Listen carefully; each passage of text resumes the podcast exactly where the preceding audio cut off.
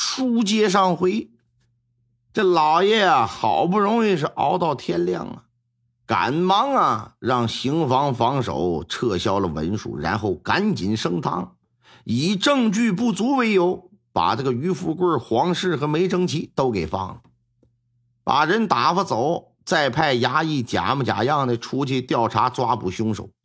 哎，打算呢把杨氏和张宝申之死呢变成悬案。琢磨着，这日深日久了，这案子也就啊不了了之了。他想不了了之，哼，黄氏可不想。他觉得，那我家你别管咋说，我爷们跟我怎么样，那是我们家的事。这眼巴前死了，总得有个说法吧？人家这不明不白的，算怎么个事儿啊？可是连番跑了几趟县衙，县太老爷根本不见他。投递诉状呢，县衙也不受理。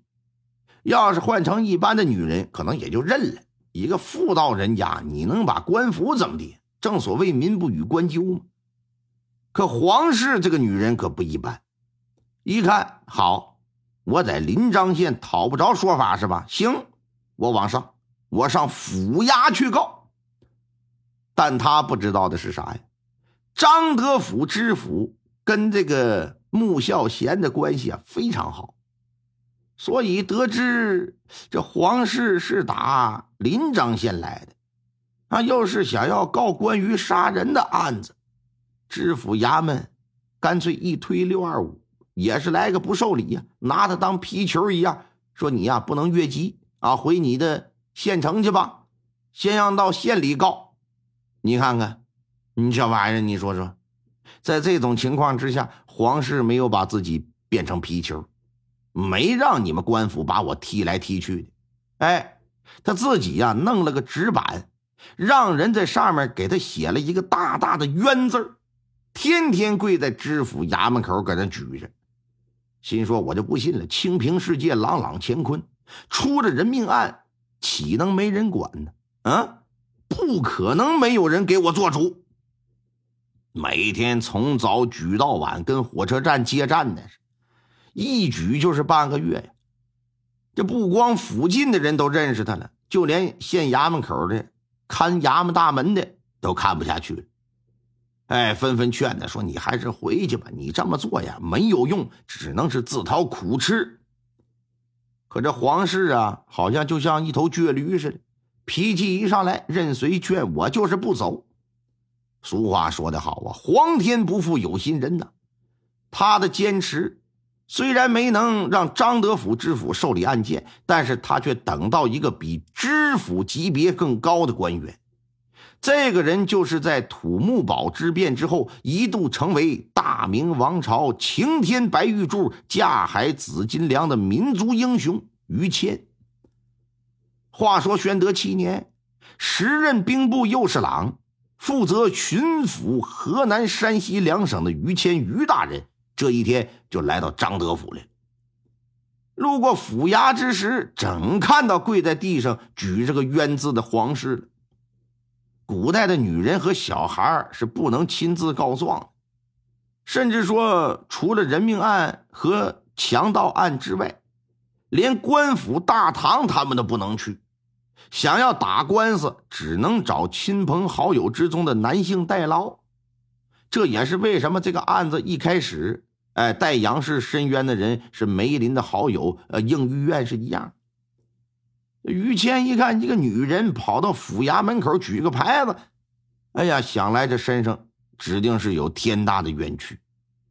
这官府竟然置之不理哈！你不管怎么说，你得问问呢。你这玩意儿。你着实是可恶，命人就停下轿子了，说：“这位大嫂啊，你这跪在此处，所谓何事啊？”黄氏抬眼看了看于谦，气鼓鼓的说：“我丈夫被人杀死在家中了，我们知县不管，知府衙门也不管，难道这大明王朝连个说理的地方都没有了吗？嗯，当今圣上知道他任命的这些官员是如此对待百姓的吗？”他们配得上父母官的三个字吗？于谦一听说：“大嫂啊，那你可否跟我详细说说？没准我能帮到你呢。”你你嗯嗯，我呀，大嫂可愿借一步说话？也是实在逼得没招没落，跪了将近他妈的小一个月了，好不容易来个人啊，想跟他攀谈攀谈。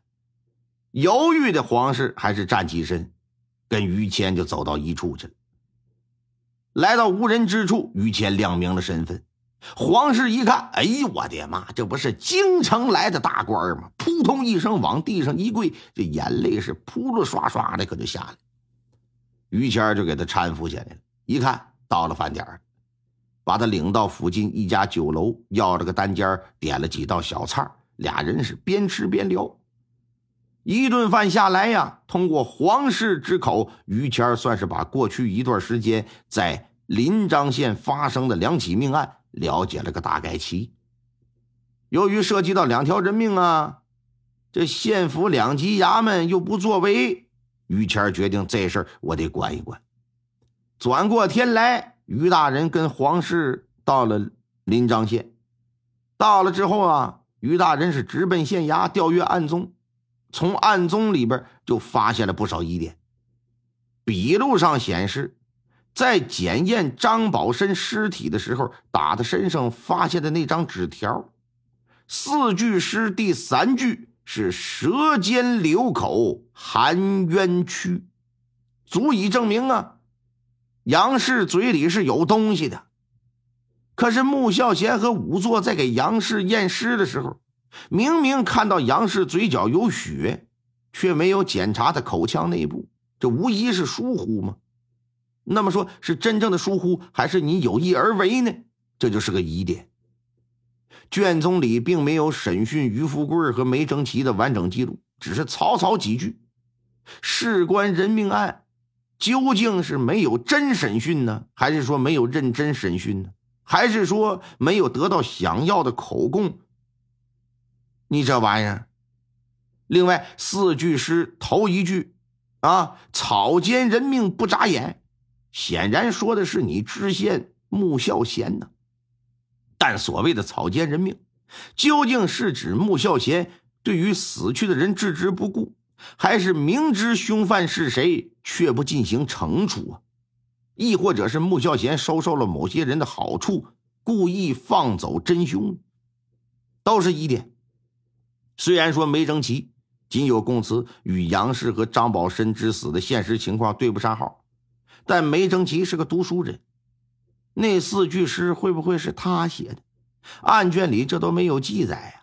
嗯，看过卷宗之后啊，于大人不由得是眉头紧皱，心想：穆孝贤这个知县，无论是否有贪腐行为，你这官当的都是不合格的。